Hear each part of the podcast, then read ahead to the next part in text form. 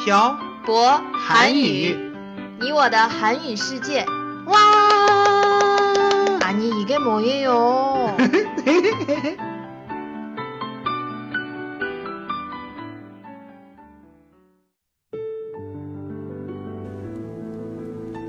跟朴博学韩语，请在淘宝搜索店铺“朴博韩语”查看课程详情。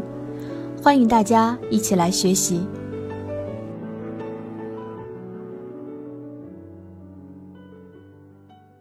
这里是朴博韩语，你我的韩语世界第八十一期电台。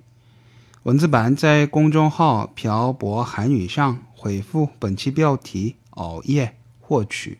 안녕하세요 여러분. 빡빡 한국어의 샤보 쌤이에요. 안녕하세요, 여러분. 빡빡 한국어의 연동쌤입니다. 연돈 쌤, 네, 저 물어볼 게 있어요. 뭐예요? 연돈 쌤은 왜 매일 밤 밤을 세, 세워요? 제가 언제 매일 밤을 새웠어요? 매일 3시에 자잖아요. 어, 3시에 자는 게 밤을 새우는 거예요? 그러면 3시에 자는 게 밤을 세우는 게 아니면 언제 자는 게 밤을 세우는 거예요? 해가 뜬 후에 자는 게 밤을 새우, 새우는 거죠. 아, 중국은 늦게 음. 자면 다 밤을 세운다고 해요. 그렇군요. 음. 음, 제 생각에 중국 사람들은 대체로 일찍 자는 것 같아요. 한국은 보통 언제 자요? 사람마다 다르지만 12시 이후에 자는 사람이 더 많을 거예요. 그렇게 늦게 자면 안 피곤해요? 음, 피곤하겠죠? 그런데 왜 그렇게 늦게 자요? 퇴근이 늦고 할 일이 많아서 그런 것 아닐까요? 한국도 참 살기 힘든 것 같아요. 게다가 회식도 잦아서 집에 일찍 들어가서 휴식을 취하기 힘든 것 같아요. 근데 연돈쌤은 한국에 살고 있지 않고 음. 아. 중국에 살고 있는데 왜 늦게 자요? 저도 고쳐 나가야죠. 이 얘기 몇 년 전부터 들었던 것 같은데 아직도 안 고쳐졌어요. 알아요? 그래도 어제는 일찍 자고 오늘 5시 반에 일어났어요. 오늘 하루만 그러지 말고 계속 이렇게 일찍 자고 일찍 일어나야죠. 아. 알겠어요. 늦게 자고 늦게 일어나면 건강에도 안 좋고 음. 아침을 못 먹기 때문에 건강에 더 더욱 더 안 좋아요. 네, 알겠어요. 한국 사람들은 보통 몇 시간 자요? 한국인의 평균 수, 수면 시간은 6시간 반 정도 된다고 해요. 권장 수면 시간은 8시간이고요. 그러면 한국 사람들은 관장 수면 시간보다 1시간 30분을 못 자는 거네요. 네, 그렇다고 볼 수 있죠.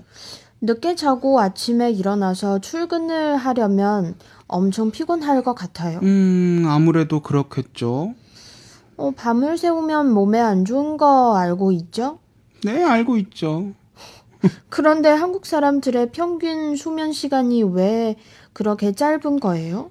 아마도 업무와 학업의 스트레스로 인한 수면 장애 음, 때문에 수면이 모자라기도 하고 밤 문화를 즐길 수 있는 곳이 많고 밤까지 놀아도 치안이 안전하기 때문에 사람들이 마음 놓고 밤 늦게까지 놀기 때문에 그러는 것 같아요. 결국에는 놀기 좋아해서 수면이 모자랐다는 거네요. 밤 늦게까지 놀기 때문이라기보다는 음. 밤 늦게까지 밤 문화를 즐길 수밖에 없는 사회 풍토와 문화 때문에 그런 것 같아요. 예를 들면요. 아까도 얘기했지만 회식 문화가 많은 어 음, 회식 문화가 많은 사람들에게 음, 밤 늦게 들어가게 하죠. 맞아요. 연돈샘도 술 마시러 나가면 일찍 들어오는 법이 없어요. 앞으로는 나가더라도 일찍 들어와서 일찍 자고 일찍 일어나도록 할게요. 음, 정말이에요? 네, 이제 정말로 태태 씨의 건강한 남편이 되도록 노력할게요. 그래요. 지금 녹화하고 있는 시간도 많이 늦었으니까 이제 자러 가요. 네, 알겠어요. 그럼 오늘 내용은 여기까지 할까요? 네, 그래요.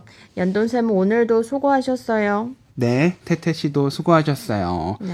오늘은 밤을 새우는 것에 대해서 이야기해봤습니다. 규칙적인 생활을 하지 않으면 건강에 안 좋다는 건 여러분들도 다 알고 계실 거라고 생각합니다. 전 요 몇 년간 밤 늦게 자고 늦게 일어나서 살도 찌고 건강도 많이 안 좋아진 것 같아요. 왜 웃어요? 이번 기회를 통해서 일찍 자고 일찍 일어난다고 여러분들 앞에서 다짐해 볼까 해요. 여러분이 증인이십니다. 네. 제가 꼭 좋은 생활 습관을 가질 수 있도록 응원해 주세요. 아이고. 자, 오늘 내용은 여기까지 하겠습니다. 네, 여기까지 음, 아, 네. 한국어의 샤버쌤과 연동쌤이었습니다. 들어주신 분들 감사합니다. 감사합니다. 다음- 감사합니다. 네. 다음에 봐요. 안녕.